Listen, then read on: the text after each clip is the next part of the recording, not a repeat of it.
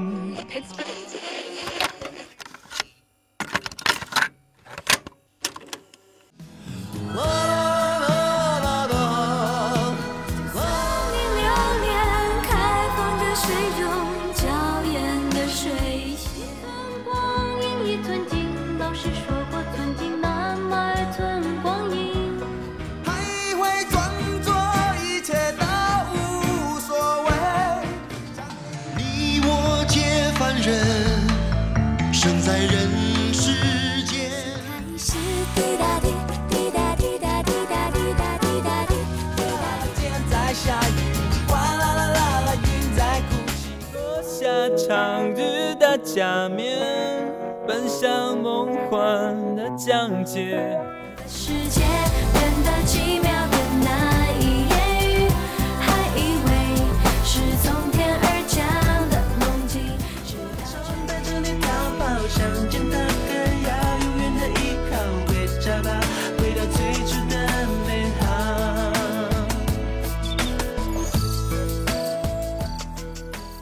音乐太多，耳朵太少。欢迎收听 Vibration 外播音室的特别节目《宝岛流行音乐的前世今生》。这个标题中的“宝岛”很明显啦，就是我出生的地方——台湾岛。这座岛上的音乐啊，就像是刻在我身体里的 DNA 一样，是我对华语音乐的审美根源。那我相信呢，其实很多人跟我是一样的。那因为台湾音乐在华人世界里有非常重要的地位，它也曾经对内地的音乐有过很深远的影响，也流行过，并且这个影响延续到了现在，也变成了两边互相的影响。所以我觉得可以说，呃，台湾音乐是两岸人民最深切的共同记忆之一。因此呢，这也让我萌生出了要做这一期节目的念头。我想通过和你聊聊台湾音乐的历史和故事，然后听一些经典的歌曲，我们一起去寻找我们的共同记忆。嗯，哇，那可想而知吧，这真的是一个非常大的主题哦，有很多很多的内容，一集肯定是聊不完的。所以呢，我会以台湾流行音乐历史上非常重要的现代民歌运动来作为一个分界线，分为上下两个部分。那么你都会听到一些什么内容呢？这边先跟大家说一下。呃，在上集呢，也就是你现在正在收听的这一期，我会聊聊台湾土地上最古老的、最本土、最传统的音乐，也会聊聊台湾日据时代时的台语歌谣，然后国民党迁台以后的新流行歌，以及在之后影响到整个发展历史进程的呃民歌运动的故事。而下集呢，则是会从罗大佑开始聊聊八零年代、九零年代的时候那些充满活力甚至是疯狂的台湾音乐，还有进入千禧年以后，音乐人是如何把欧美音乐和华语音乐融合起来的。那下集的音乐应该说是离我们最近，然后最熟悉的一段时间所产生的了。嗯，其实想要短短两期节目来聊所谓的台湾流行音乐，实在是蚍蜉撼树，非常的困难，也不太能非常的详尽。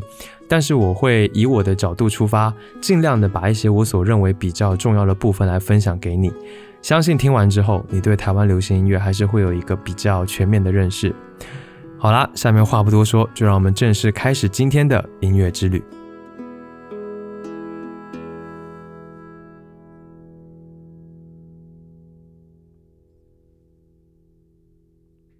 我相信大家对于七零年代以后的台湾音乐作品会比较熟悉一些，在那之前的呢就会比较陌生。我也是这样的，因为我是一九九二年生人，所以呢影响我最大的台湾音乐人呢还是周杰伦、陶喆、五月天、伍佰这一些。但是我觉得这个陌生感呢，也许恰好就是用来，呃，开启这一期节目的一个很不错的切入点，因为那个时候的台湾音乐还有相当多的故事可以讲。我在了解它的过程当中呢，也是感到很精彩的。我所触摸到的一个历史脉络，也是特别有温度，而且很有魅力的。因此呢，在最最开始，我想要先来介绍一下，在流行音乐出现之前，台湾这座岛上的一些本土传统的音乐。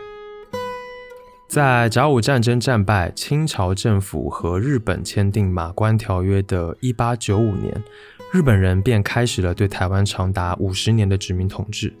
那台湾在被日本人统治之前，岛上都住一些什么人呢？岛上的族群呢，当时大概可以分为两个部分，一个是从非常久远以前便生活在台湾岛上的原住民，二呢就是从福建、广东经过长时间迁徙而来的汉人，主要是闽南人以及小部分的客家人。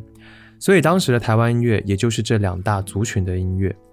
台湾原住民主要都是歌谣。唱比较多，以声乐为主，因为他们没有文字，所以呢，歌谣是他们传承历史啊，然后教导生活经验一个很重要的方式。此外，舞蹈也是原住民生活当中很重要的活动，所以呢，原住民乐还有一个特点，那就是和舞蹈的结合。那这样相结合之后呢，也产生了一些很有趣的乐器。比如他们会有很多戴在身上用的乐器，像是戴在腰上的腰铃，呃，戴在屁股上的臀铃，还有脚上的这个足铃等等的，这些呢都是会随着身体舞动而发出声响的，算是一种节奏乐器。那旋律乐器是比较少的，所以当我们在想起原住民音乐的时候啊，总是会记得他们嘹亮遥远的歌声，然后有非常多丰富的歌唱形态。独唱啊，对唱啊，齐唱啊，都有。在唱的这个同时呢，还总是能够听到这个铃铛的声响。这个就是原住民传统音乐大多会给人的一个印象。那他们在歌里面都唱些什么？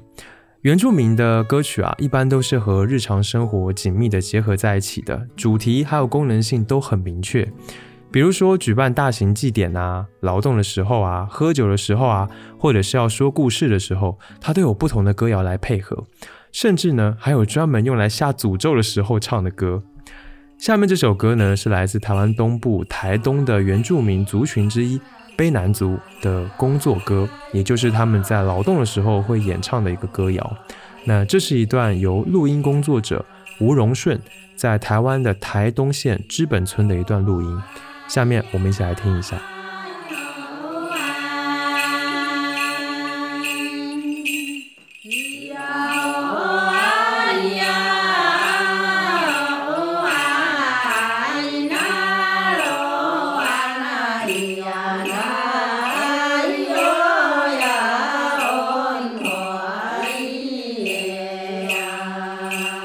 每当原住民唱起歌的时候啊，我总是感觉能够看到高山、看到大海，这种辽阔的原生态的感觉是我特别喜欢的氛围。那除了原住民的音乐，另外呢就是汉族、闽南人的音乐了。福建和台湾呢位置很近，所以气候环境都很相似。从很久以前开始，就一直有人从福建移居到台湾。传说中啊，第一个到台湾定居的福建人是在唐代的时候过去的，是一个商人，就叫做林鸾。那在明朝啊、清朝都有闽南人过去台湾开垦定居的一个记录，所以闽南人呢，自然也把音乐给带过去了，那就是南管。南管就是现在的厦门、泉州、漳州这些地方都能听到的南音，在台湾才叫做南管。从根源上来说，他们都是同一种音乐，只是听感可能会稍微有一点不同。那南管到底是一种什么样的音乐呢？它也被称作为是中国传统音乐的活化石，因为它保留了汉、魏、唐、宋以来的音乐特点，是现在中国最古老的乐种之一。一般呢会用在道教啊、佛教的仪式或者是一些戏曲上面。我觉得它听上去啊，和苏州地区的评弹有那么点点像。呃，他们使用的乐器俗称上四管，是四种旋律乐器：琵琶、三弦、洞箫、二弦，以及一种节拍乐器拍板。那用这些乐器来演奏，然后呢，配上有故事内容的一个念词，它听感上最大的特点就是清雅。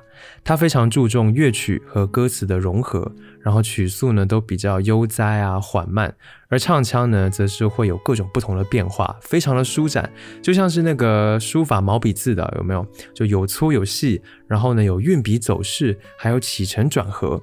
那与其解释太多，不如我们直接来听一听南管音乐。下面这一首呢，是由台湾著名的南管演奏家蔡小月在八九十年代录制的《南管散曲一到六卷》当中所收录的《青青行》，这是南管当中最经典的曲子之一，全曲呢时长将近二十分钟，这里我们只听其中的一小段。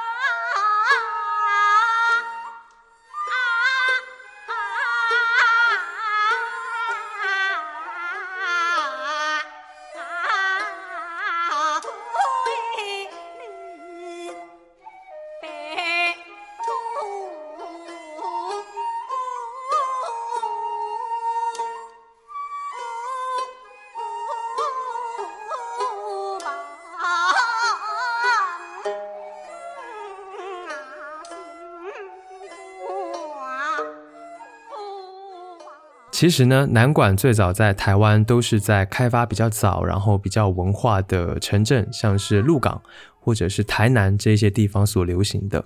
那演奏啊、学习这些南管音乐的都是读书人，所以呢，它也可以算是一种文人雅士的音乐。与之相对应的，还有另外一种音乐，叫做北管。这一南一北啊，几乎可以说是台湾最经典的传统音乐。而且比起南管来说，北管在台湾的民间是更加普遍的。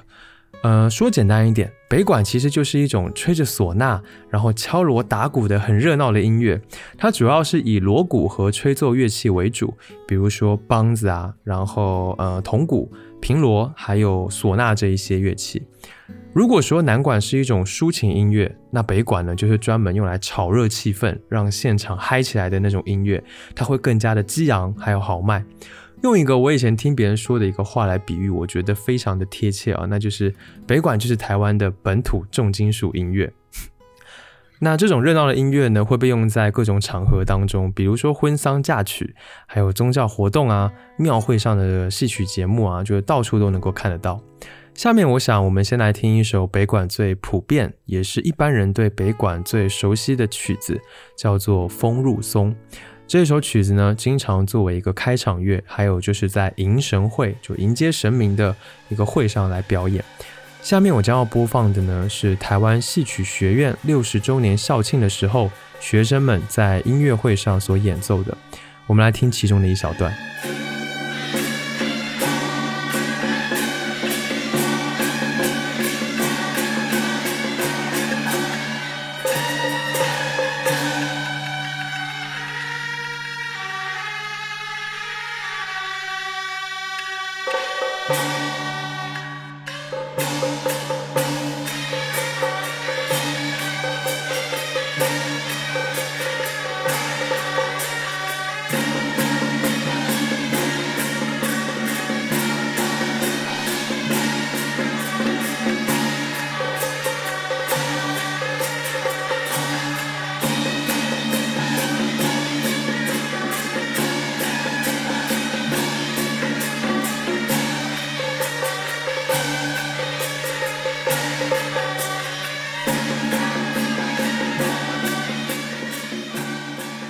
这里我想还要特别提到一点啊，就是台湾历史上记录自己声音的第一张上业唱片，就是两首北管音乐，录制于一九一四年。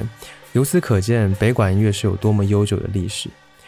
嗯，除了原住民的歌谣、汉族的南管、北管之外，这个时候的台湾岛上还有一些什么音乐？那当然就是闽南和客家的一些传统歌谣啦。其中有一首，我相信啊，因为孙燕姿的关系，所以大家都听过一点，那就是《天黑黑，听哦哦》。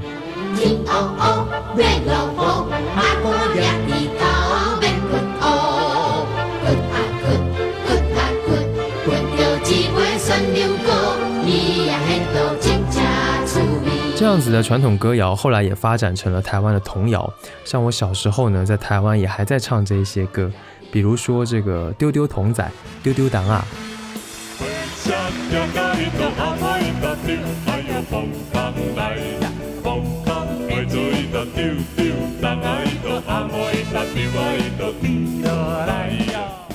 还有再比如说草民弄鸡公。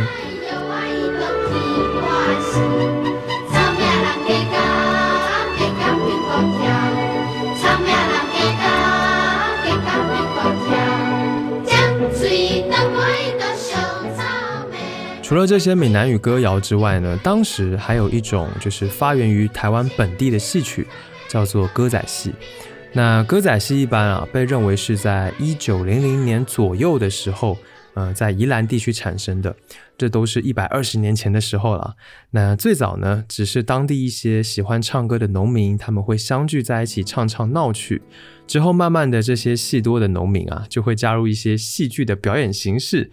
甚至之后呢，就穿起了戏服，最终就形成了歌仔戏。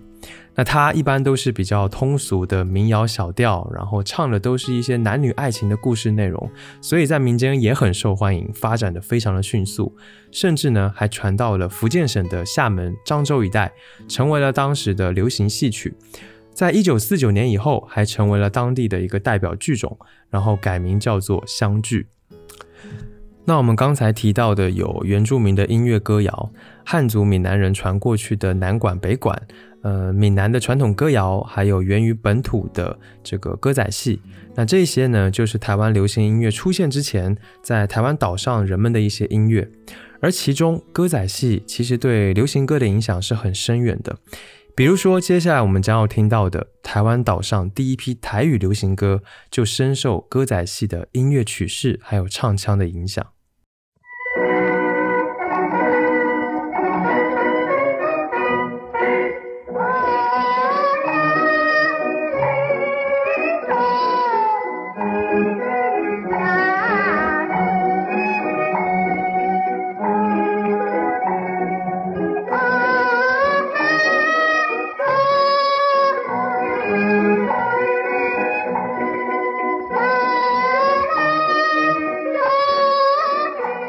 现在你听到的呢，是一段非常古老的录音。这首歌里面的这个女歌手在唱的东西，我们现在是完全听不懂的。我也无法告诉你她在听什么，因为这一首歌的这个唱片的歌词本已经遗失了。那这首歌呢，叫做《乌猫行进曲》，是台湾第一首台语流行歌。它的发布时间呢，有两种说法啊，说一种说是一九二九年，那另一种说是一九三一年。但不论是哪一年，可以说它都是最早的了。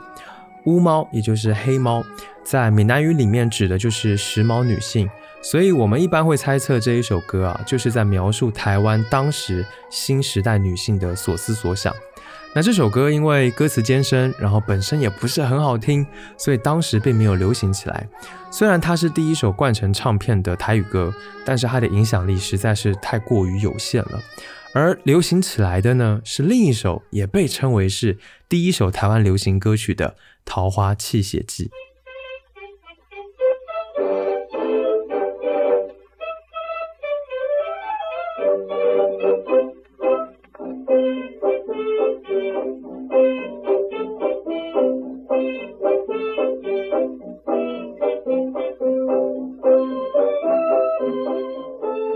这个录音听上去是不是也非常的古老？呃，这边要补充说一下哦，就是我们这一期节目所介绍的所有歌曲，都会尽量是找到那个年代的原始录音，还有原唱者的作品来放。这样的话呢，我们才能够更直接的感受到当年的那个氛围。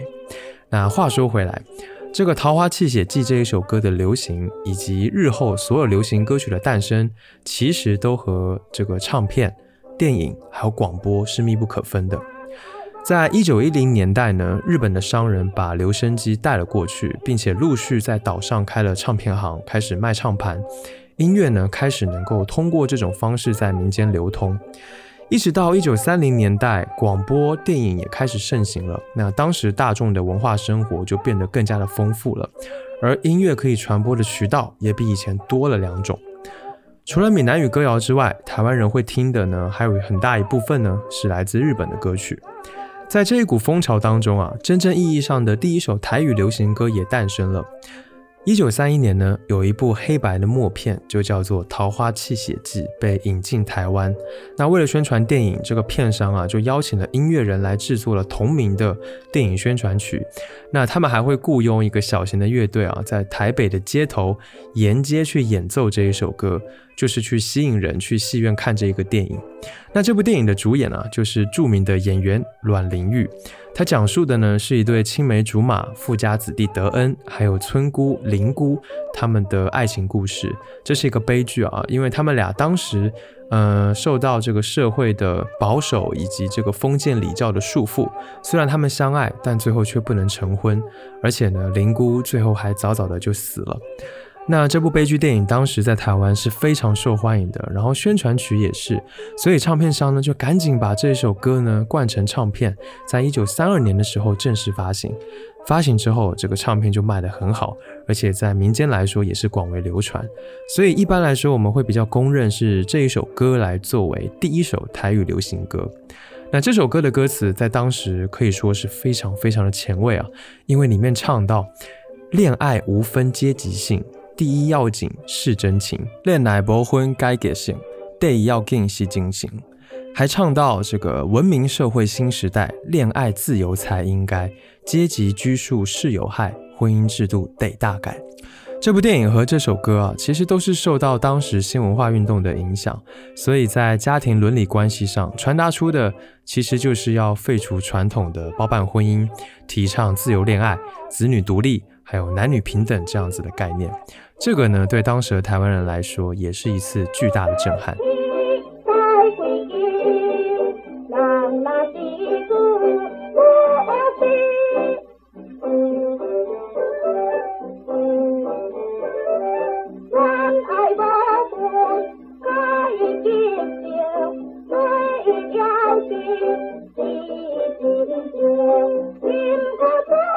演唱这首歌的歌手啊，被称为是台湾流行乐坛的第一位天后，叫做纯纯纯纯纯是这个纯真的纯。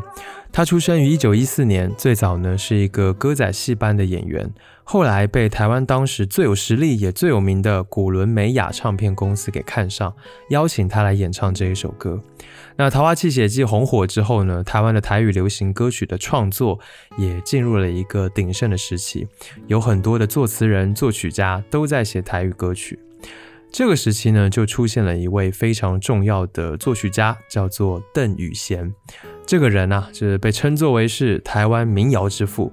听听看啊，这个 title 有多大？这是个什么人呢？邓雨贤从十五岁就学会了多种乐器，包括大提琴、小提琴、长笛、曼陀罗琴、呃吉他，还有就是最擅长的钢琴。后来他去日本的东京的这个歌谣学院留学，回来台湾以后呢，就经人介绍进入了刚刚说到的这个古伦美雅唱片公司。那他一进公司啊，这个唱片公司的老板啊是一个日本人，他就说。他认为艺术创作要跟人民的想法符合，唱片才会卖得好。所以这个我们作词作曲的这个创作者啊，都要去看看这个大众都在做些什么。邓雨贤一听就觉得，哎，说得好啊，跟我的想法太符合了。于是他就留在了公司。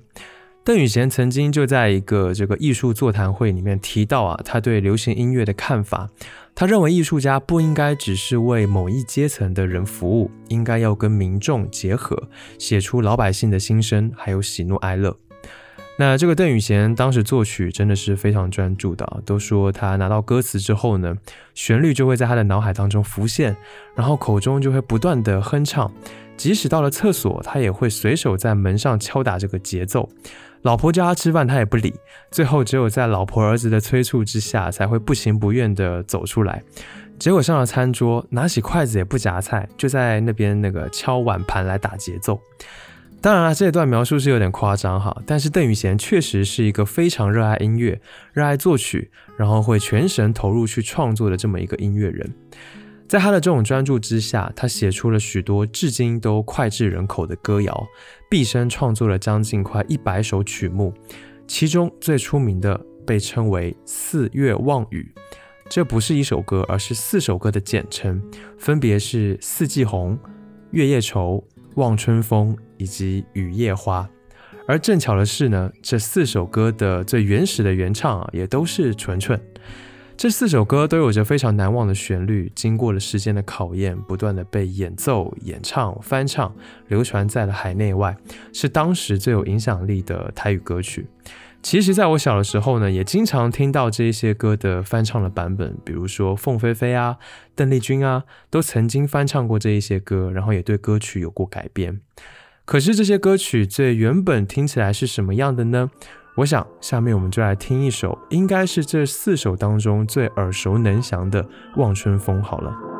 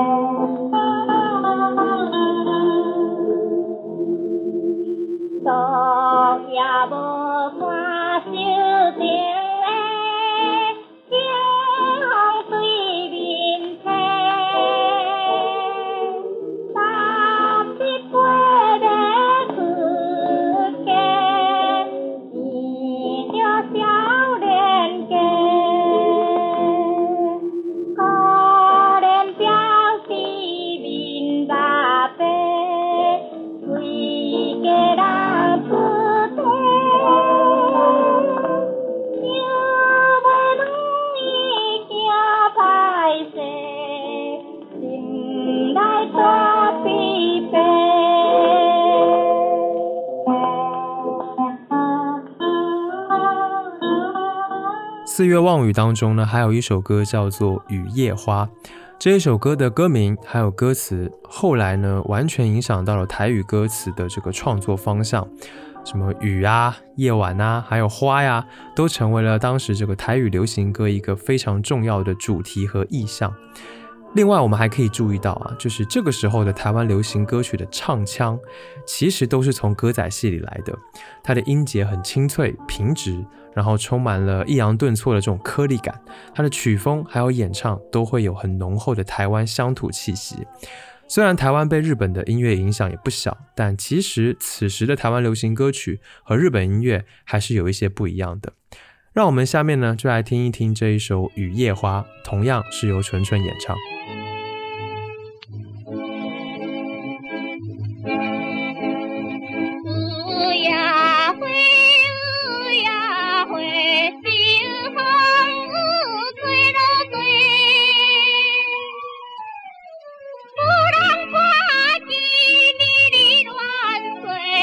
下了都不再回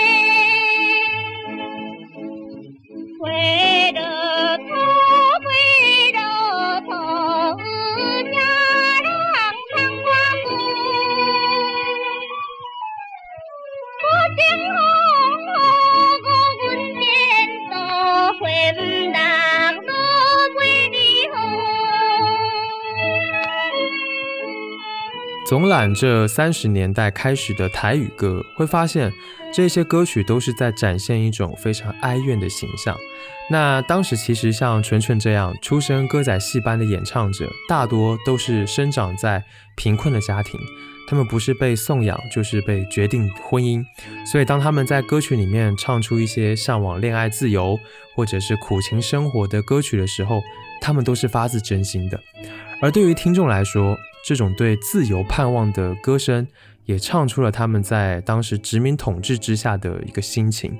台湾人民底层的歌女，在日据时代的台语流行歌当中，交织出了相似的生命情感。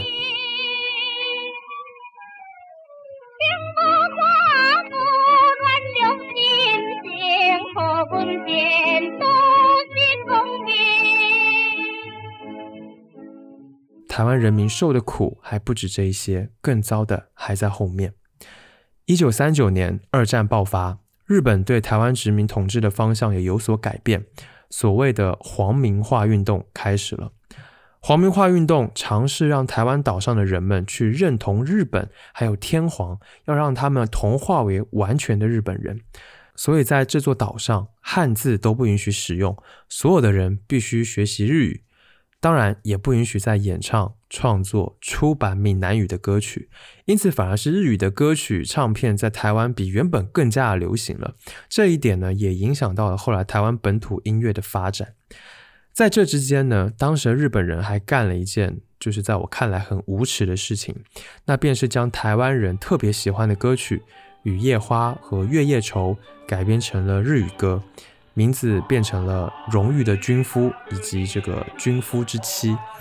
那原本悲怆的曲调，它在这里被变调为一个激昂的军歌。那这样的改变，就是为了用台湾人最熟悉的音乐来鞭策台湾的青年去加入日军，上战场为战争奉献牺牲。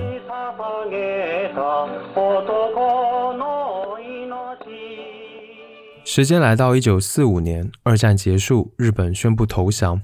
原本台湾禁止的闽南语流行歌呢，又恢复了一小段时间的繁荣。但是在这个繁荣当中，所弥漫的情绪啊，却是苦闷的。当时的台语歌创作大多都是在描述战后台湾社会萧条、无望、悲伤的场景还有心情。那那个时候有四首歌被称为是战后四大名曲，分别是《望你早归》、《烧肉粽》。捕破网，还有杯底母通四金鱼，呃，什么意思呢？不对，汤起金鱼，就是说这个杯子里面啊不可以养金鱼。那其中呢，望你早归是我听了之后最难过的。这首歌呢是杨三郎作曲，然后纳卡诺作词，并且后来就是由这个歌后这个记录侠所演唱。那这首歌在唱什么呢？就是说，二战之后有很多当时被日本征召去当兵的台湾人被滞留在了海外，他们的亲人呢就在岛内，不知道他们是生是死，日日夜夜呢都在思念自己的亲人能够平安的回来，就是望你早归，就是在唱这样子的心情。我们来听这一首歌。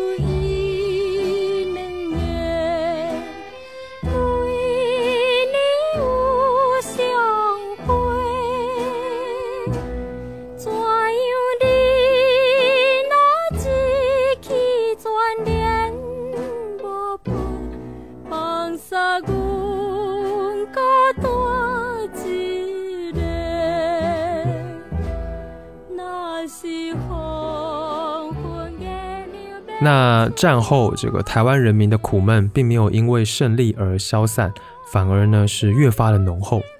为什么呢？因为这个民国政府当时从日本人手中啊接回台湾以后，他们认为台湾经过了日本人的统治，在国族认同上会有极大的问题，所以呢，他们就在岛上进行了一个高压的统治手段。并且为了开展这个国语教育，也就是普通话教育，不仅限制了日文，还有日语的使用，甚至连闽南语都慢慢的开始限制。就没有想到日本人走了，台语流行歌依然被压制。那在这种情况之下，台语流行歌发生了一个有点诡异的转变，那就是在唱腔的部分。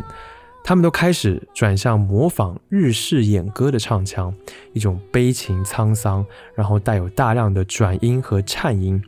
这种模仿呢，使原本歌仔戏的唱腔，还有日本演歌的唱腔，也就这么结合到了一起了。所以又台湾呢，又日本，这种诡异的转变啊，其实就是反映出在当时国民党的威权体制之下，人们怀念过往时代的一个心情。这个心情其实是非常矛盾的啊，就是刚结束完日本人的殖民统治，本来欢天喜地的，呃，结果发现国民政府来统治呢，也并没有给人们带来什么好日子，反而充满了压迫和绝望。尤其对于台湾的本省人来说，他们能感觉到一种在族群阶层上被打压的感受。那比如说对方言的打压，让他们被迫成为了失语的一代。而一九五零年代开始的这个土地改革，也让农民子弟他只能够背井离乡、漂泊讨生活。所以，对于台湾人来说，那是一段非常痛苦、黑暗的岁月。那是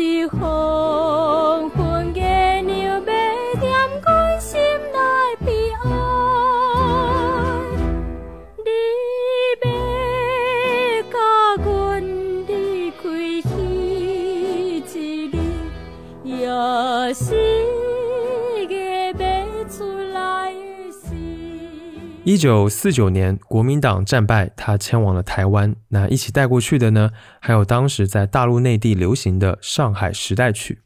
上海时代曲呢，就是指从一九二零年代开始，上海出现的中国民间音乐和爵士音乐融合的一些音乐作品。那风格呢，主打的就是轻柔曼妙。在一九四零年代的时候是最流行的。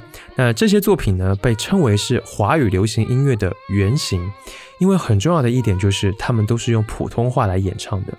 著名的时代曲，相信大家也都非常的熟悉啊，比如《何日君再来》。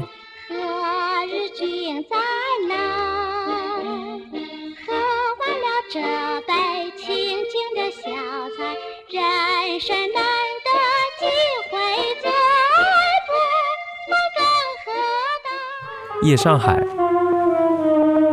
夜上海，夜上海，你是个不夜城。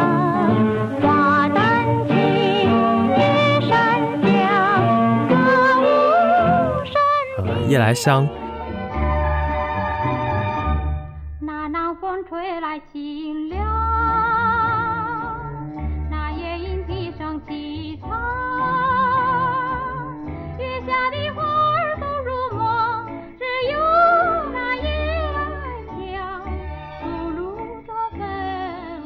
那这些时代曲呢，在五十年代的时候，在台湾很流行，因为这些歌曲能够抚慰跟着国民党一起到台湾的这个外省士兵以及他们的眷属的这个思乡之情，同时呢，也是国民党在台湾实行戒严令、弥漫白色恐怖之下，几乎可以说是唯一能收听到的华语歌曲了。呃，不过这些时代曲啊，进入台湾之后也有一些改变，比如说唱腔上面，因为有歌仔戏和日本演歌的影响，所以呢会有加入了一些哭调，然后呢演唱上也是比较讲究咬字的啊，就是那种都是字正腔圆的，听起来呢会比较的夸张。还有比如说在歌曲的尾音的部分，都会用上一些大颤音。那这些特点呢，让源自于上海的时代曲也蒙上了一层台式风格的色彩。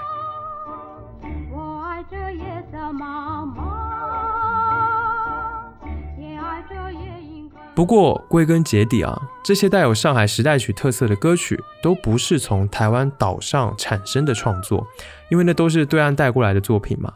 呃当时因为社会氛围还有统治的情况，让台湾本土的创作力量并不强，反而是由于日时代日本文化对台湾的影响，让此时呢出现了大量的混血歌曲。也就是说，把日本歌的曲留下，然后呢词换成闽南语或者普通话来唱。其中特别有影响力的就是来自歌手美代发行于一九六二年的作品《意难忘》。这首歌的原曲呢是由李香兰演唱的《东京夜曲》，是一首日本歌。那下面我们来听这一首《意难忘》，也许你也听过。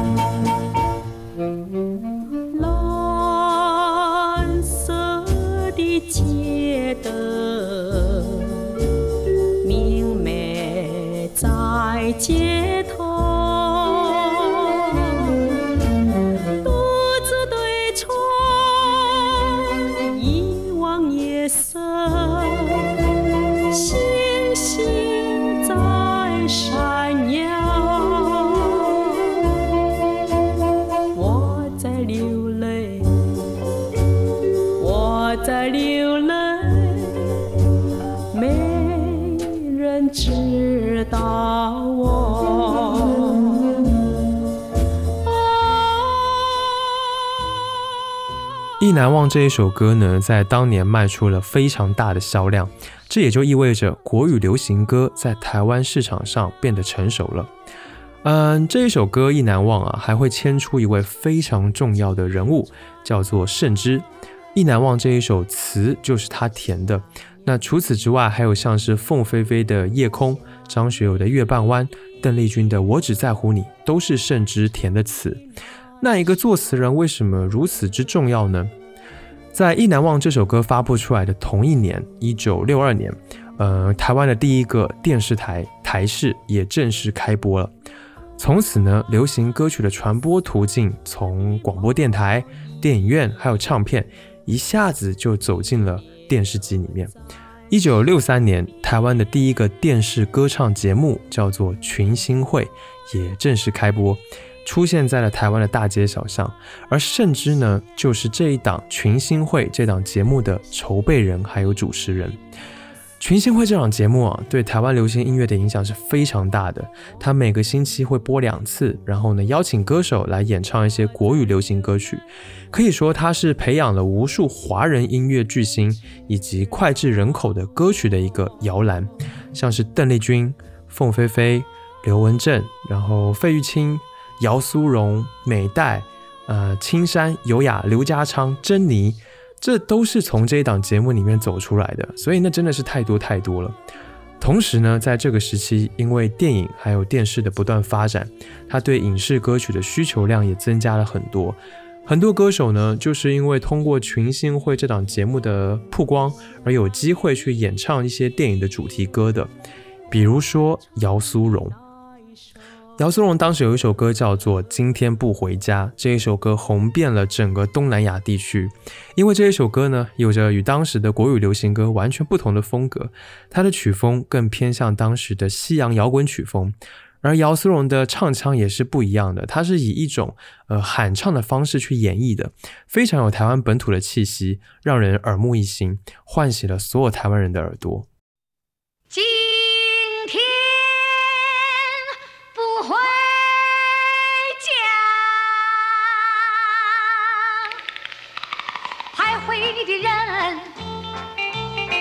黄的心，迷失在十字街头的你，今天不回家，为什么你不回家？往事如烟。那么从六十年代末呢，国语流行歌曲越来越多的出现，台湾的创作力量终于开始崛起。出现了一批优秀的词作曲家，那其中我认为最重要的就是左宏元。像《今天不回家》这一首歌就是他的作品。左宏元呢是一位科班出身的作曲家，在写这种流行歌之前就已经创作过非常多的歌了。他特别厉害的地方就在于非常擅长运用台湾传统民谣的元素，比如说像歌仔戏，还有就中国民俗的一些音乐调式，具有浓郁的小调色彩，他把它写进了歌里。然后呢，为台湾流行音乐开辟了一条有别于欧美还有日本的流行音乐风格，创造了一条真正属于台湾自己的创作道路。那他其他比较知名的歌曲还有包括这个《纳鲁湾情歌》啊，《美酒加咖啡》啊，还有《千年等一回》啊等等。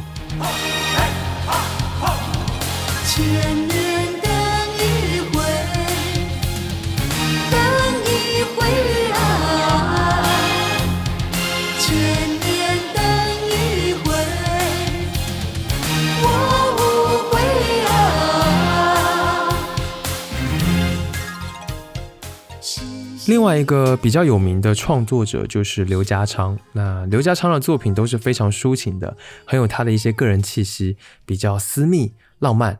那最早呢，他经常和琼瑶合作，为琼瑶的电影创作一些主题曲，还有插曲。相当于我觉得他是影响到了一定程度上台湾的音乐审美偏好的。那他有一首歌非常的知名啊，就叫做《一帘幽梦》。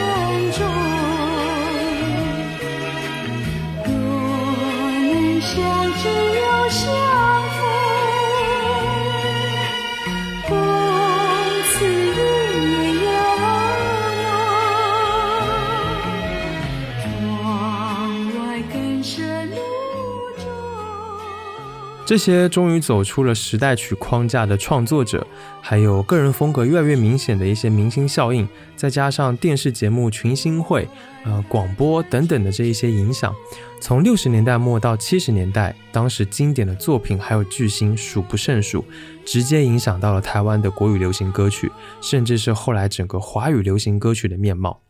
我想下面我们一起来听几首肯定能唤起我们回忆的歌曲啊。首先就是一九七零年《往事只能回味》这一首歌由优雅演唱。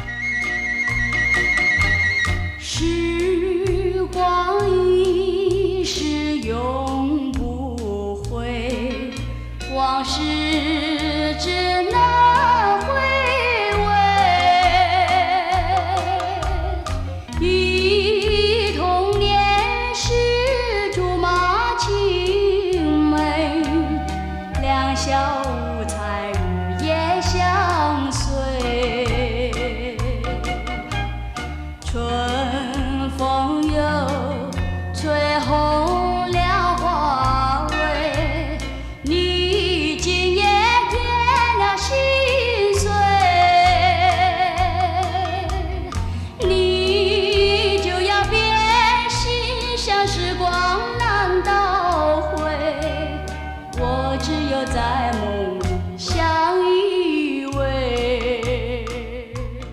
九七一年刘家昌的一首《梅兰梅兰我爱你》。梅兰梅兰我爱你，你像梅花的招人迷，你像兰花的年年绿。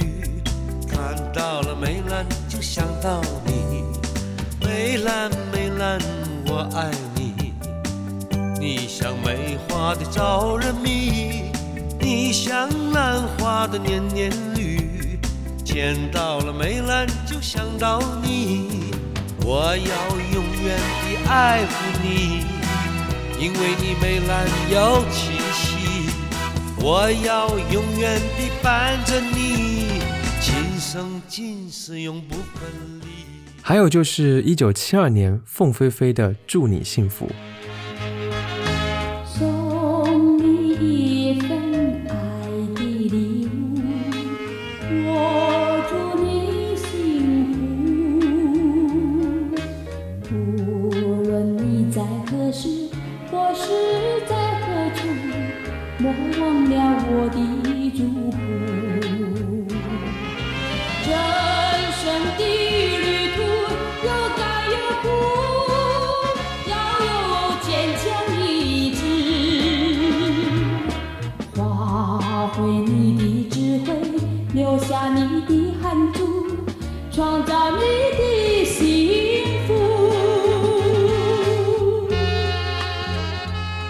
那这个时期呢，我想这个邓丽君真的是要再多说两句的。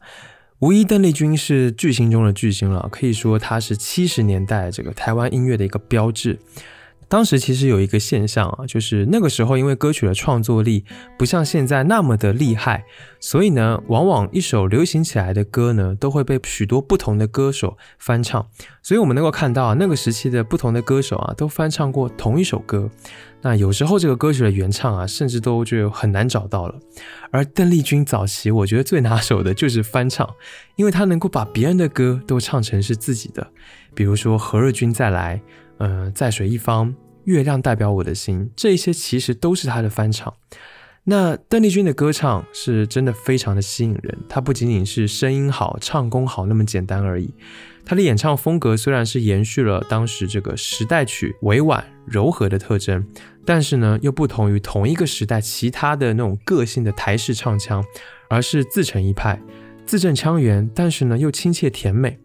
最重要的是，他真的非常懂表演的艺术，还有精髓。他不仅能够把歌曲诠释的很干净、真挚，而且从容，还能够让人感到非常的有一种想象力。我觉得这是歌唱者非常难达到的一点。另外呢，可能就是他真的也非常的有融合感啊。他能够用国语、日语、英语、粤语、闽南语，甚至还能够用这个印尼语来演唱，然后风格也很多变。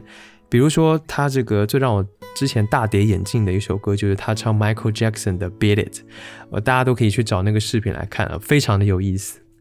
那这些特色呢，让他能够成为一个时代的巨星，成为两岸三地乃至东南亚，甚至全世界都会关注到的歌手，甚至呢，影响力还可以辐射到现在。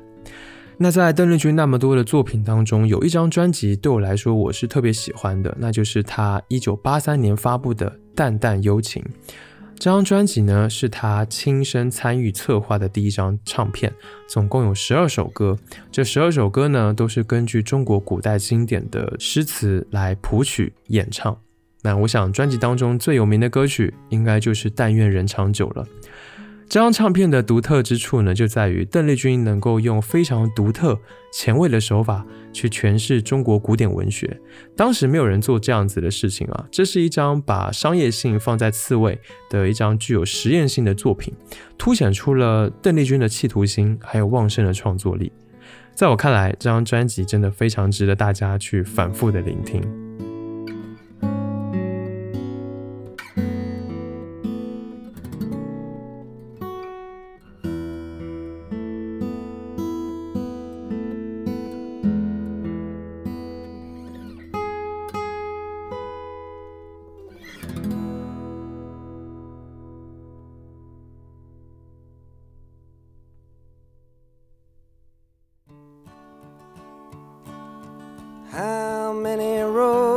Must a man walk down before you call him a man. How many seas must the white dove sail before she sleeps in the sand? 在六十年代末新潮的国语流行歌发展之际呢，还有另一股力量正在酝酿，那就是现代民歌运动。那这场运动要先说一说它的背景啊，它其实和西洋歌曲很有关系。当年国民党和美国的关系，相信大家也是比较有概念的。在国民党迁台以后的一九五零年，美军也进驻了台湾，很快美军电台也在岛上开播了。英文歌随之传入了台湾岛。那在这个时期呢，台湾岛上的一些美军俱乐部还有夜总会呢，也慢慢开始出现了唱英文歌曲的歌手。那那个时候的一些知识分子啊，会更倾向于听和唱英文歌曲，甚至排斥本土的流行音乐。因为刚才我们提到的这些国语流行音乐啊。歌曲的内容呢，主要都是一些这个情情爱爱，然后比较通俗，所以这个国民党政府啊，还有一些知识分子都把他们批评为所谓的靡靡之音。但是呢，他们却觉得这个西洋歌曲是比较高雅、比较好的。嗯，可以说啊，我觉得那个时候的这个台湾岛上的知识分子啊，确实是有点崇洋媚外的。那这一批进入台湾岛的英文歌呢，对当时的年轻人的音乐审美产生了很大的影响。这些年轻人啊，大多都出生在五十年代，都是在西洋流行乐的洗礼下长大的。那当时流行音乐的审美风格，其实确实对他们来说都太老气了。比如像是什么刚刚讲的《四月望雨》那样子的闽南歌，其实他们的父母在听的。那流行音乐呢，本来就是从二十世纪上海时代曲演变进化而来的，它的这个舞台风格啊、着装啊、唱腔啊、音乐类型啊，也都比较老。而且这些歌啊，唱的内容和东西啊，也大多跟当时年轻人没有什么关系了，对吧？这个他们出生于五十年代啊，不再有父母辈甚至是爷爷奶奶辈那样子那么强的乡愁，他更多关心的是他们当下的生活，呃，他们的童年、他们的学业、懵懂的情感，还有这个社会正在发生的事情。但是在闽南语的流行歌或者是国语的流行歌当中，这些内容几乎通通都没有。所以很多的年轻人那个时候啊，都把西洋音乐啊，像是这个 Bob Dylan，然后 The Beatles，还有 John Denver 或者是 Jim Cole 之类的这些音乐人的作品，都当成了自己的歌，因为这些音乐在这些年轻人听来更酷、更有文化，也更贴近他们的生活。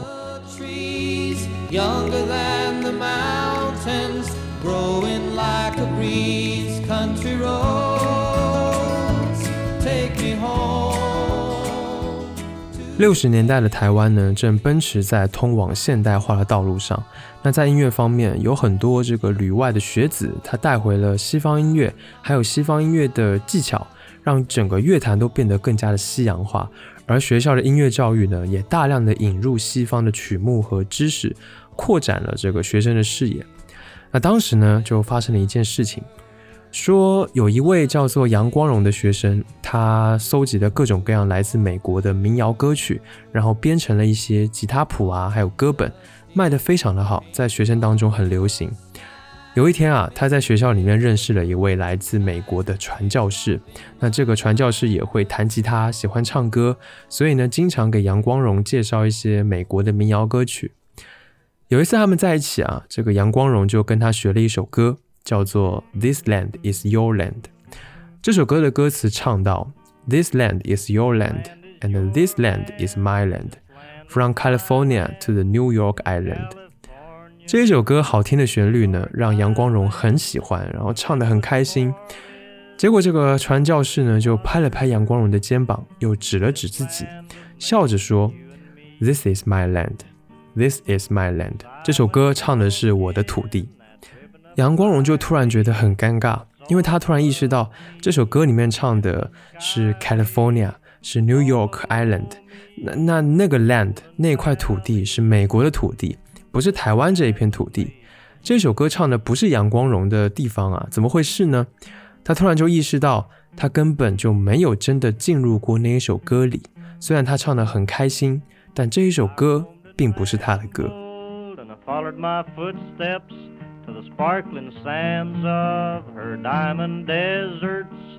All around me a voice was sounding. This land was made for you and me. 一九七零年开始，国民政府外交屡屡受挫。一九七一年退出了联合国，一九七二年又和日本断交，这让一向依赖美国还有日本的台湾人产生了非常强烈的一种失落感。这个呢，就让当时台湾的年轻人非常想要寻找他们的文化根源，好来确定他们自己的民族身份。正好此时的台湾，因为从农业时代进入了工业时代，经济正在起飞。让整个文化环境也开始了松动，文艺有了更加蓬勃发展的空间。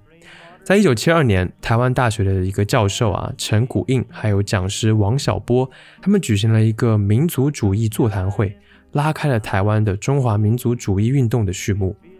在这一场运动当中，体现在流行音乐方面最著名、影响最直接的就是现代民歌运动。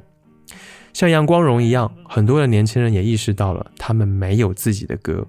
当时的西洋音乐比国语流行歌更先进、更前卫，也更好听。但是，包括语言、歌曲的主题还有内容，始终不是属于台湾人的东西。而且，当时的台语流行歌还有国语流行歌，唱的也都不是这一些年轻人他们的生活，对吧？于是呢，有一位先锋者出现了，他就是杨贤。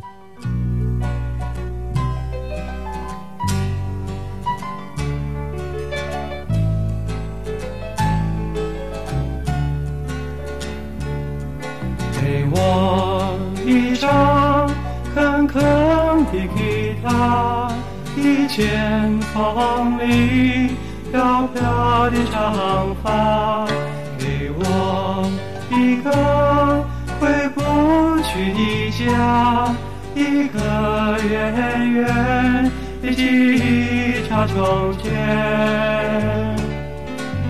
我是一个民歌手，给我的狗，给我的狗，给它一块肉骨头，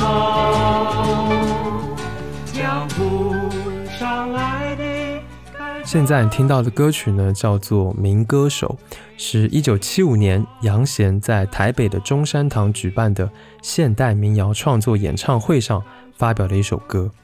那这一年呢，杨贤刚刚从这个台大的研究所毕业，他从大一开始自学吉他作曲，然后跟老师学习摇滚、爵士理论，还有作曲的理论，音乐一直是他的爱好。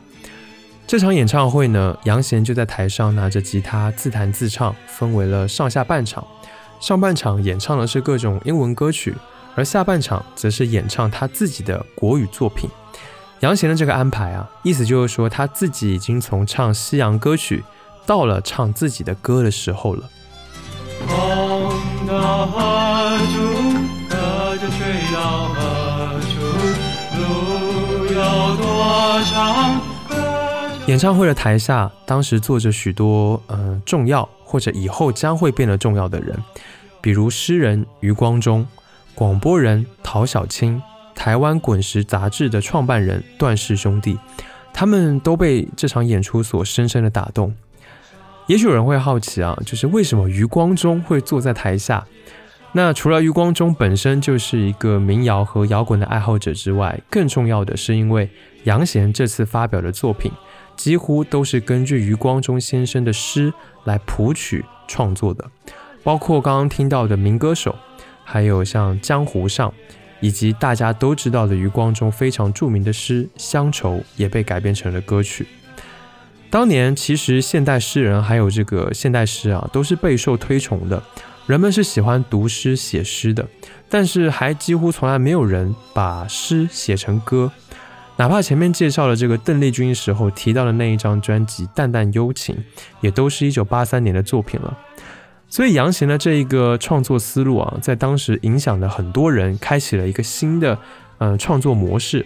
大家开始会以诗入歌，提高这个歌曲的汉文化还有文学底蕴，让流行歌也成为了知识分子表达的一种方式。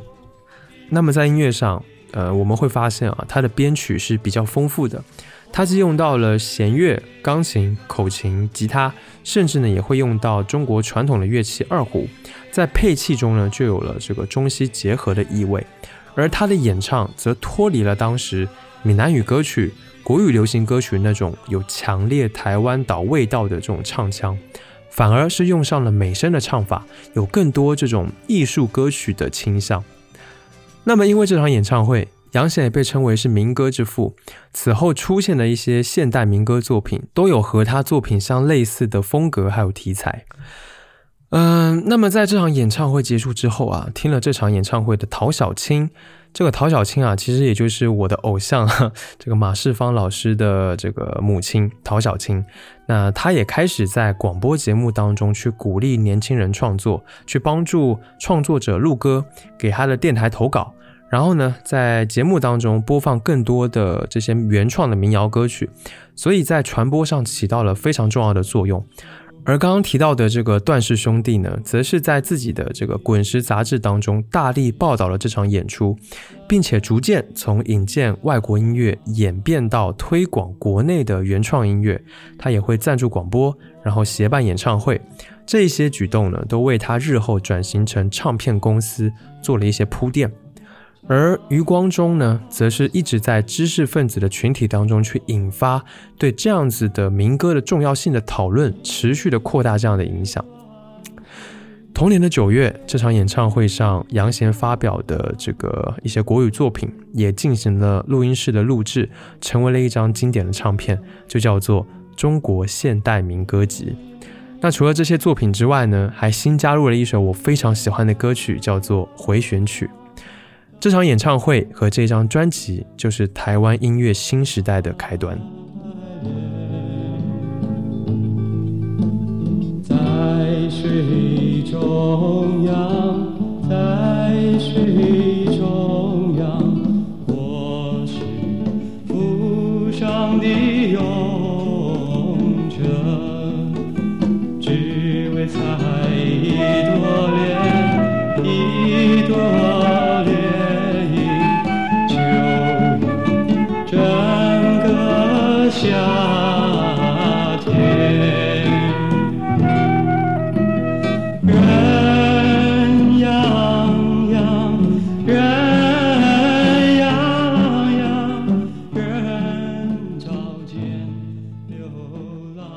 呃我自己会认为啊，就是在现代民歌运动当中，杨贤的这场演唱会和作品，应该算是更知识分子那一派所做的努力。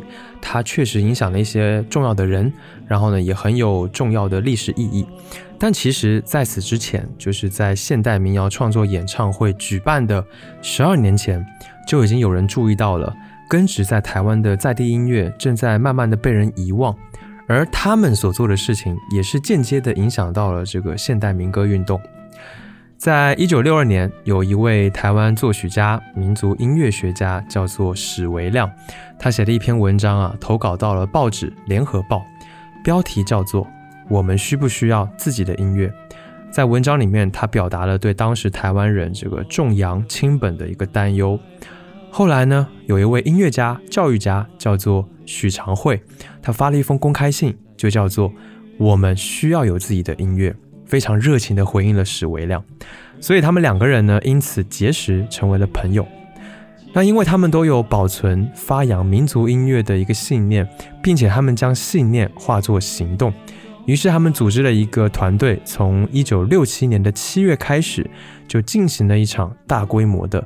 民歌采集运动，他们会背着五十公斤的行囊，跋山涉水到高山部落去采录原住民的音乐，也会踏遍城市乡野之间，找寻这个闽南人、客家人的歌谣，并且发掘民间的音乐人。他们当时为五百多位歌手进行了录音，留下了两千多个珍贵的录音材料。一九六七年的夏天，他们在屏东的恒春。也就是这个后来《海角七号》这个电影故事发生的地方啊，他们发现了一位独居、独眼的老先生，他叫做陈达。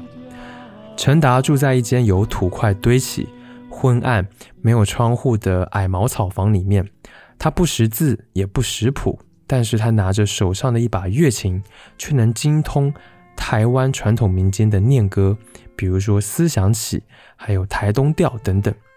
不仅如此，他还非常擅长以恒春当地的民谣曲调为基底，套入即兴创作的一些歌词，搭配乐琴的演奏，以一种半吟半唱的方式，缓缓地吐出这一片土地的历史人文风情。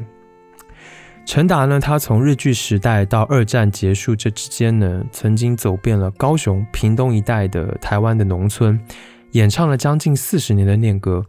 在过程中呢，他也会自己创作一些叙事题材的歌曲，也有即兴的作品。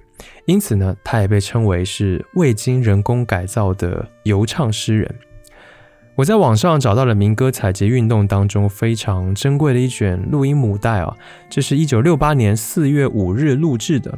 那当时陈达老先生呢，他理解到了这个民歌采集团队一行人找他的目的之后，就把这段采集的历程。转化为这一首歌开头吟唱的歌词里面，那内容呢，大概就是在讲说，这一群来自台北的采集者是知识青年，他们今天来采访陈达的目的，就是要让他名扬四海。下面让我们一起来听这一段录音。你咁准备啦？哈哈哈！准备好了。嗯。嗯。民国五十七年四月五号，张金勇在陈达的家里，是横村镇沙尾路三十九号，他的住宅里，在这采访他所唱的歌。那这歌的大概内容是说他的身世，他的经历。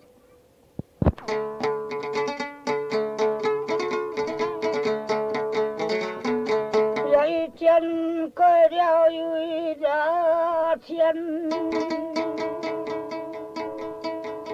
东京的那过个少年，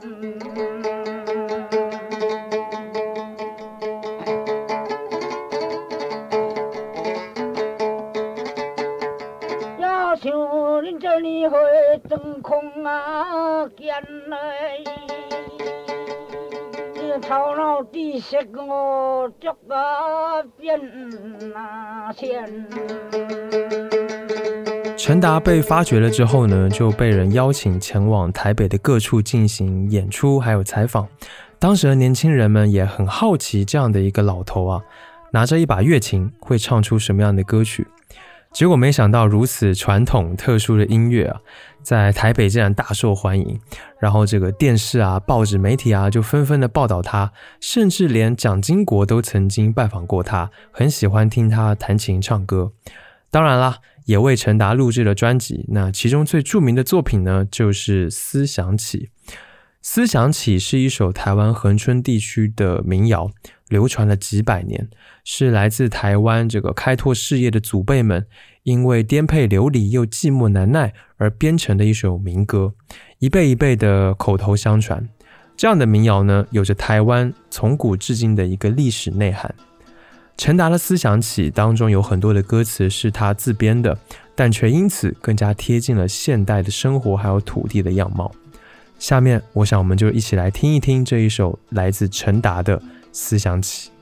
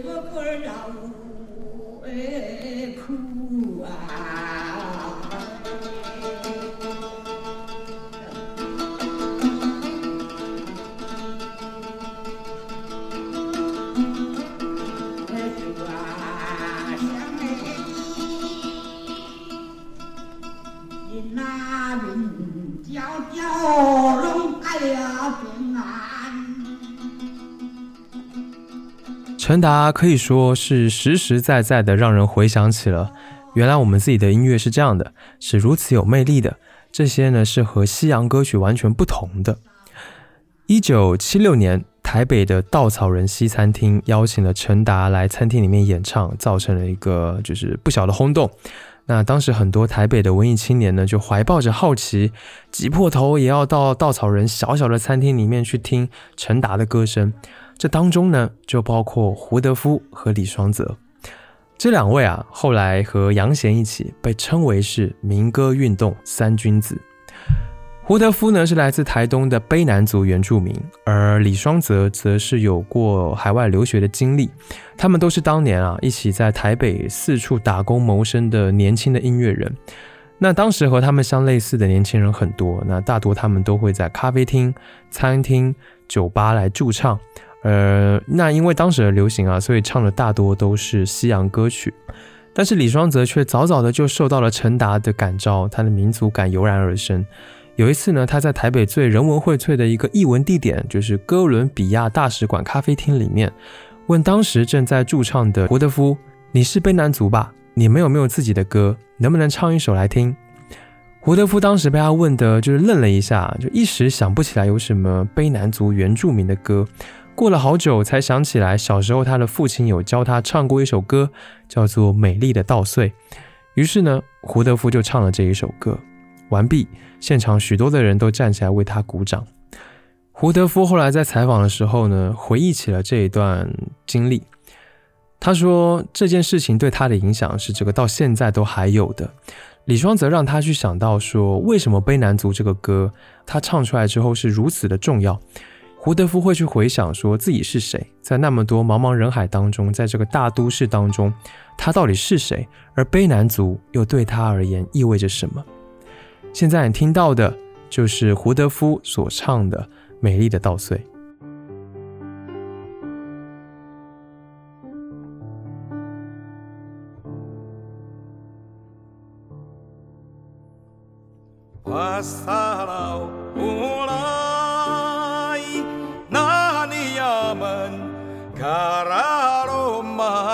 garam hoian hoiai na rohayan adalap mi adalap me lakambara hani oh hoian hoian hoiai na rohayan hoian hiaoyai patiagami patiagami lakambare etan negiemo patiagami patiagami lakambare etan nimah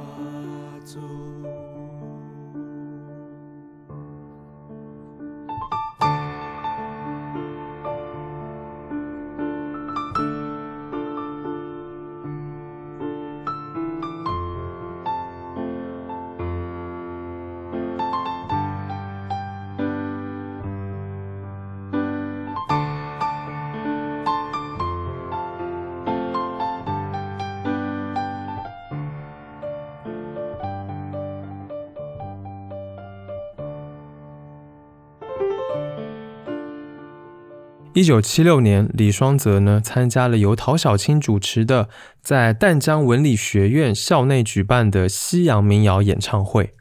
他拿着一瓶可口可乐，背着一把吉他上台，然后一上台就说：“从国外回到自己的土地上，没想到我喝的还是可口可乐。”接着呢，便唱了四首台湾民谣，什么《捕破网》啊、《望春风》啊这些。那台下的听众就很不高兴嘛，因为他们是来听西洋民谣的。对不对？那一时之间呢，整个舞台下嘘声四起。结果这个李双泽停了下来，反过来质问他们说：“你们为什么不一起？”然后他说：“你们想听洋歌，洋歌当然也有好的。”于是呢，又演唱了 Bob Dylan 的这个《Blowing in the Wind》。那唱完在下台之前呢，他还在台上问了一个问题：“你们为什么要花二十块钱来听中国人唱洋歌？我们应该要唱自己的歌。主持人陶小青呢，听到他说了这个话，虽然场面有一些尴尬，但是他就说道：“说李先生提出了一个很值得考虑的严肃的问题，我们在回家以后，不妨可以好好想想这个问题，有意见写下来，我们在校刊上讨论。”隔天啊，这件事情就燃起了这个台湾艺文界对中国现代民歌的论战，在淡江周刊上面引起了非常热烈的讨论，被称为是淡江事件。而李双泽当晚这惊人的举动和表演，变成了一段传说，甚至还有人说啊，他当晚就把这个可口可乐的瓶子砸在了地上。那当然啦，这个事情应该是没有的，因为陶小青后来一直在澄清说。并没有砸可乐瓶这件事情。他说，这个李双泽下台的时候，甚至还把可乐瓶带走了。尽管如此，唱自己的歌这句话，从此成为了现代民歌运动最重要的口号。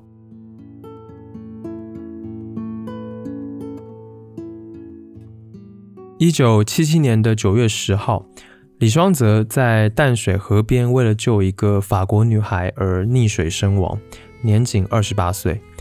后来呢，他的好友胡德夫和杨祖君在他住处的这个抽屉里面呢，发现了九首已经谱了曲的音乐作品，并且呢，在李双泽葬礼的前一天，他们两个到台大对面的稻草人西餐厅，连夜把这些作品录成了一卷卡带。那其中呢，就包括《美丽岛》《老鼓手》《少年中国》还有《愚公移山》等等。我想接下来我们就来听其中的这个《少年中国》吧。那这首歌的词呢是来自蒋勋的一首诗，当时李双泽很喜欢，所以呢在征得蒋勋的同意之下，就为这一首诗谱上了乐曲。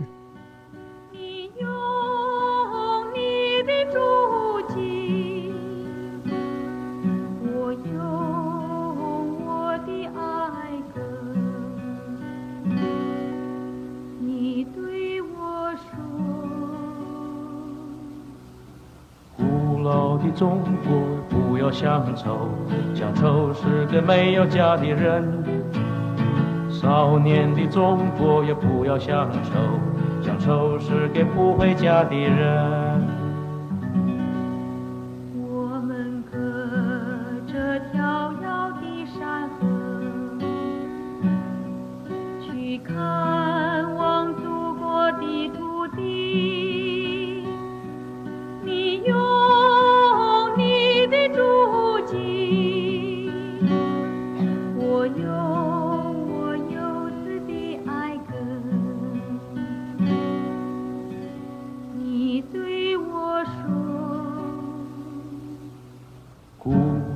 中国不要爱歌，爱歌是个没有家的人。少年的中国也不要爱歌，爱歌是个不回家的人。我们隔着遥遥的山河，去看望祖国的土地。你用你的足迹我用我幼稚的爱歌你对我说少年的中国呀没有学校？他的学校是大地的山川。少年的中国呀没有老师，他的老师是大地的人民。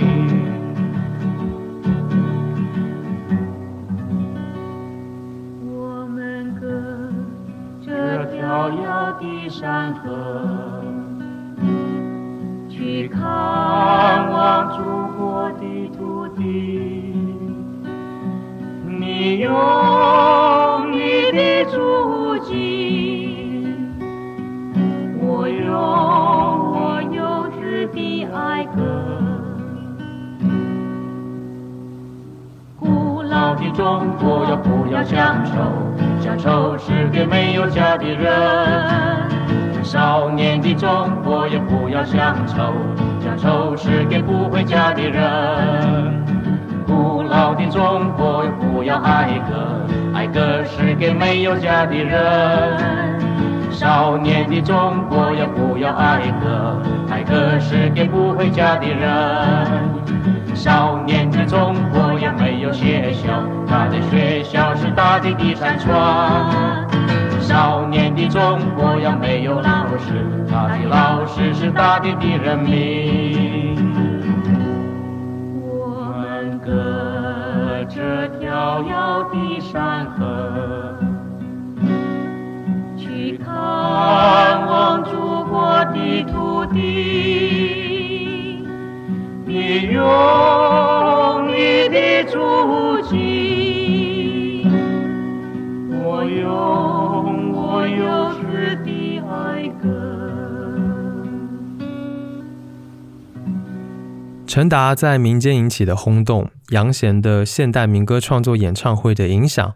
李双泽唱自己的歌、写自己的歌的呼吁，以及当时社会整体中华民族主义的这个氛围，造成了一连串来自校园的思潮，引发了大学生风起云涌的创作。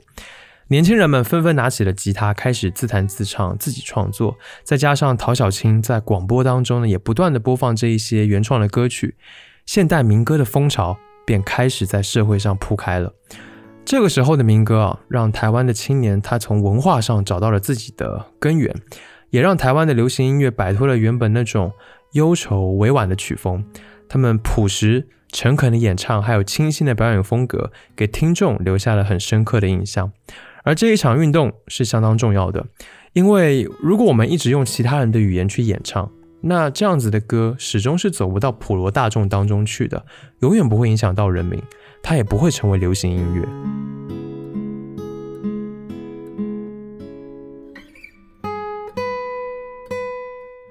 民歌运动在一九七七年，还有一九七八年迎来了一次转折。随着这些年轻民歌的社会影响力的上升呢，呃，唱片公司呢也嗅到了商机。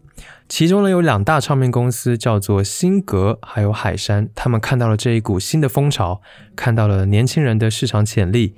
于是呢，他们就想扩大民歌的影响力，来加强这个商业性。他们先后举办了两个面向大学生、中学生的民歌比赛，分别呢就叫做金韵奖，还有民谣风。他们邀请大学教授以及各行各业的专家来当评审。在比赛结束之后呢，还会推出这个比赛歌曲的唱片合集，并且开始在校园内做一些巡回演唱，扩大对唱片的宣传。而受到欢迎的歌手就会帮他们出个人专辑。所以搞比赛、录唱片、做巡演，这成为了一套新的商业机制，对吧？也影响到了后来的流行音乐唱片工业。我想这一套大家应该也挺耳熟的。嗯，那这些参赛的年轻人啊，他们其实不再以知识分子的使命感来进行创作了，也不会在创作当中把他们写作的主题啊聚焦在社会或者民族当中去，他们把焦点放在自己的学生身份上面，创作就更加的趋向生活化。于是这两个比赛呢，催生出了后来我们都很熟悉的校园民歌，也因此带出了一批有影响力的音乐人。比如说像陈明韶、呃黄韵玲、李健富、齐豫、蔡琴、郑怡、苏来、叶嘉修等等的，也诞生了无数经典而且传唱度极高的作品。我想下面我们就直接来听一听这一些时候所出现的作品当中，我猜啊，就是最有影响力的，还得是这个李健富演唱的《龙的传人》。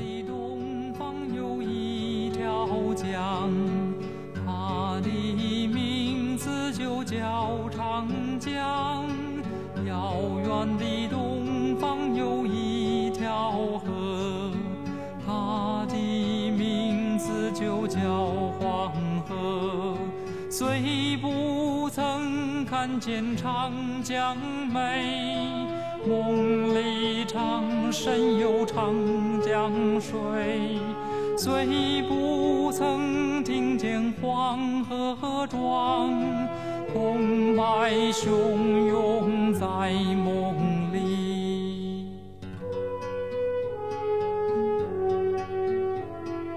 古老的东方有一条龙，叫中国古老的东方有一群人他们全都是龙的传人。巨龙脚底下我成长长成以后是龙的传人。黑眼睛黑头发黄皮肤永永远远是龙的传人。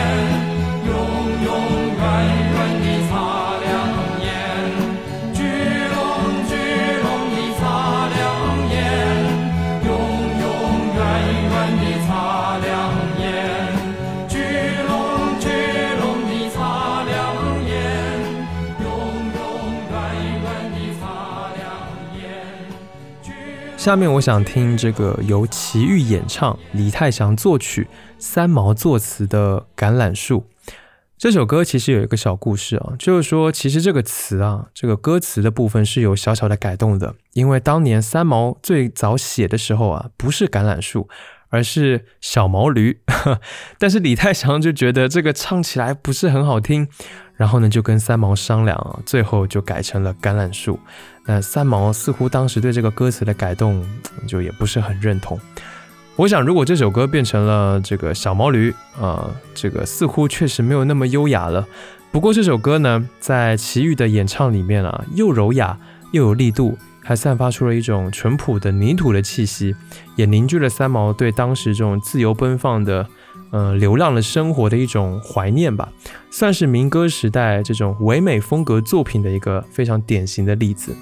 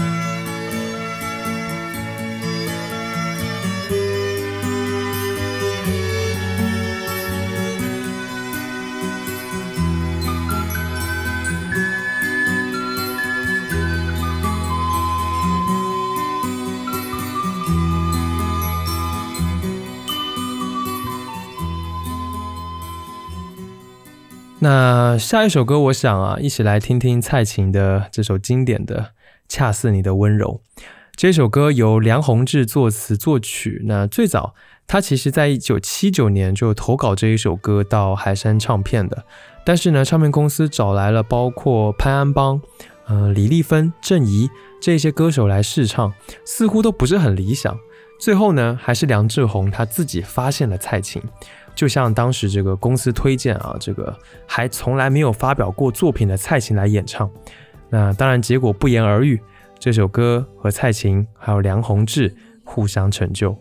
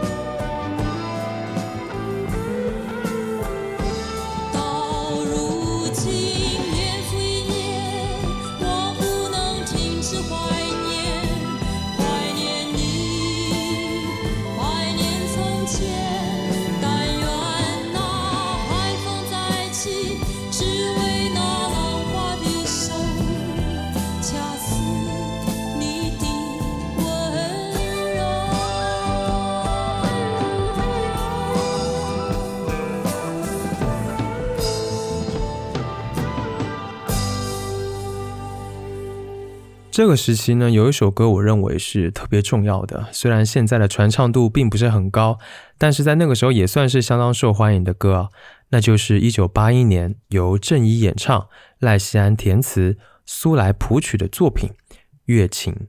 说到《月琴》，大家会想到谁？就是当然是陈达了，对不对？那这首歌呢，就是以陈达的歌还有他的经历为灵感所写的，是一次校园民歌对本土民谣的一次致敬。那这首歌其实并不是完全只讲陈达的事迹，而是要借陈达来提出一个问题。我认为这个问题到现在也很值得继续来思考，那就是在工业化的社会当中，民间曲艺是否应该受到重视？尤其是陈达所代表的民间艺人身上所具有的勇猛和创意，在工业化的进程当中还能否流传下来？这个问题是很艰深也很沉重的。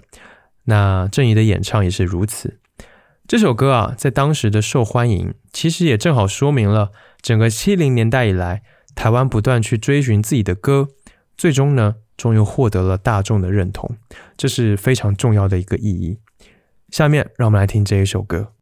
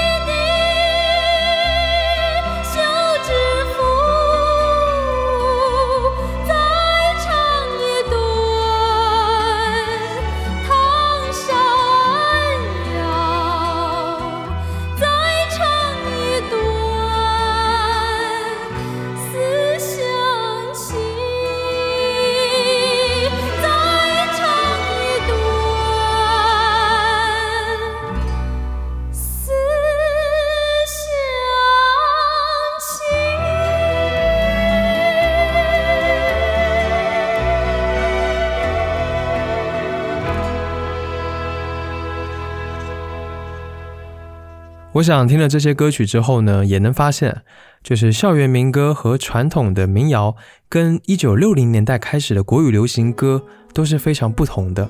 比如说在演唱上面，校园民歌呢都是比较像呃以说话一样的方式来发声，就形成了一种新的唱腔。它不再是国语歌星那样子比较夸张的，甚至带有哭腔的一种演唱风格。那表演上的穿着也很不一样，都是比较朴素、自然、清新的。对对，这个台风也比较淳朴，就是牛仔裤、白衬衫，然后自弹自唱这样子的形象，也是从这个时候开始的。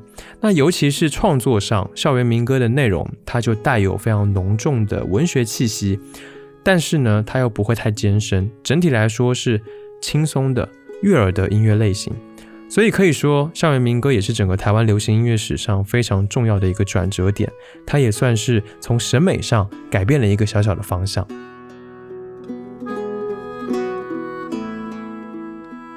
那么最后，我想还是要来谈一谈这场现代民歌运动的意义。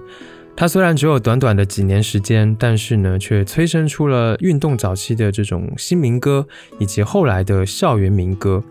这个时期诞生的作品啊，让台湾的音乐可以摆脱当时日本与美国的文化影响，所以它创造了一种真正有原创性和本土性的音乐，然后开始成长。这些作品在主题上，或者说是歌词的文本上，都摆脱了原本那种悲苦的情绪，从一些虚幻的爱情题材当中，回到了非常朴素的现实生活。这样子，这一些歌呢，就变得更加的具体、生动。然后也更贴近当时社会里面的人民，或者有一些歌呢，也能够跟西洋民谣一样，就从这种纯娱乐性的歌曲变成了更加有社会性以及人文性的歌曲。另外，我觉得它也是推动台湾音乐进步的，因为以前的台湾音乐只能在日本风格，然后上海时代曲风格这一些传统的东西当中来回转。但是这一些新的民谣作品却能够融合来自欧美的一些新的音乐元素，然后构建了一个清新的、淳朴的一种新的审美风格。除此之外呢，这一场运动里面的词曲创作者也很重要，因为他们在日后呢也成为了台湾流行音乐世界里面不可缺少的人才。比如说李寿全、李宗盛、童安格、罗大佑、陈志远，还有小虫等等。这些人后来都成为了这个流行音乐里面创作和制作的一个重要的人物。那而且最后呢，也和大陆有关，因为在七十年代末到八十年代初的时候，大陆流行音乐开始复苏。那么因为当时校园民歌也传入了大陆，所以这就成为了当时重要的一个模仿对象。所以它不仅加速了复苏，也推动了大陆流行音乐的一个发展。除了前面你听到了《龙的传人》《橄榄树》呃《恰似你的温柔》之外，其实还有很多的歌都在大陆非常的流行。比如说这一首《银霞的兰花草》。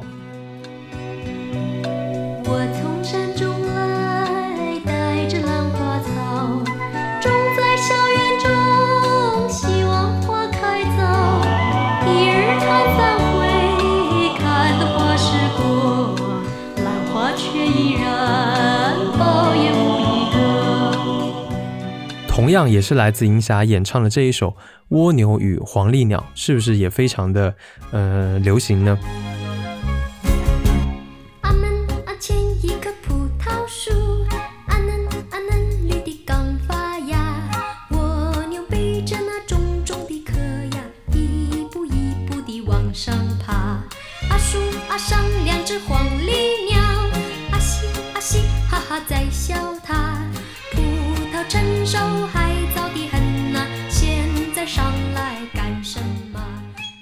这一首就是潘安邦的《外婆的澎湖湾》，这首歌很有意思啊。有一次我和岳父岳母我们一起去 KTV 唱歌，然后我就发现他们特别的喜欢这一首歌。那他们都是六十年代生人嘛，那他们就说这是这年轻的时候他们最喜欢听，然后最喜欢唱的一首歌。那这首歌我也是从小听到大的，所以我就觉得和对岸的父母辈的人都会唱同一首歌，喜欢同一首歌，我觉得是一件很有趣的事情。只是一片海蓝蓝，坐在门前的矮墙上，一遍遍怀想。也是黄昏的沙滩上，有着脚印两对半。那时外婆拄着杖，将我手轻轻挽。踩着薄暮走向余晖暖暖的澎湖湾，一个脚印是笑语一串，消磨许多时光。直到夜色吞没我俩在回家的路上。澎湖湾，澎湖湾，外婆的澎湖湾，有我许多的童年。幻想，阳光，沙滩，海浪、仙人掌，还有一位老船长。好啦，关于宝岛流行音乐的前世今生，那我们已经讲了一半。从一九三零年代到一九七零年这漫长的四十年，台湾的流行音乐在这当中有一些东西，虽然离现在比较遥远，听上去比较陌生，但是对我来说，在这个追寻音乐源头的过程当中啊，我变得更加理解了华语音乐，而且也从音乐当中看到了一些历史的发展。我发现音乐真的是方方面面都深入到一个社会的，包括人口构成、宗教信仰、政治环境、呃意识形态，还有商业行为这些元素相互影响，从而产生了一个地区或者一段时间非常独特的音乐文化。而在这音乐文化当中迸发出来的能量，我非常的为之动容和感动。